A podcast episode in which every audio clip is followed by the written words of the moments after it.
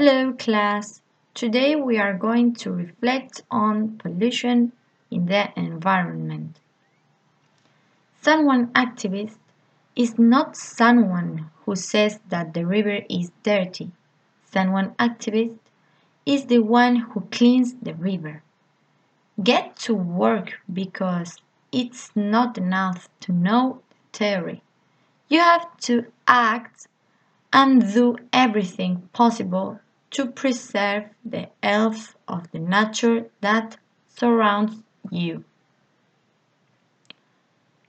It produces an immense sadness to think that nature speaks while the human race does not listen to it.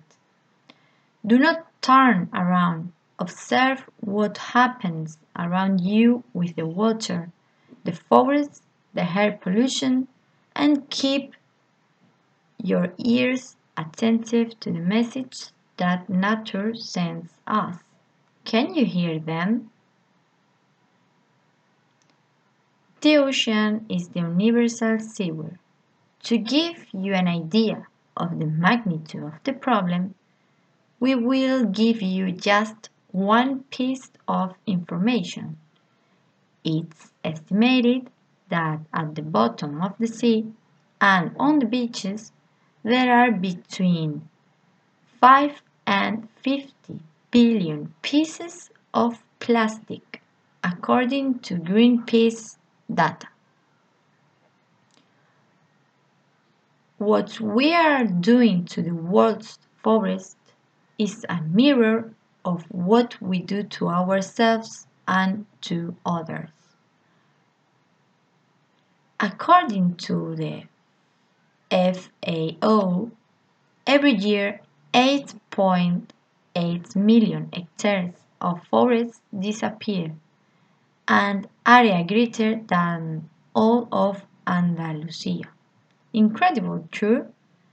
The damage done to forests is damage that affects each one of us because it supposes the disappearance of biodiversity, energy sources, and natural spaces, which are the quality that our species, species has a home in the world to inhabit.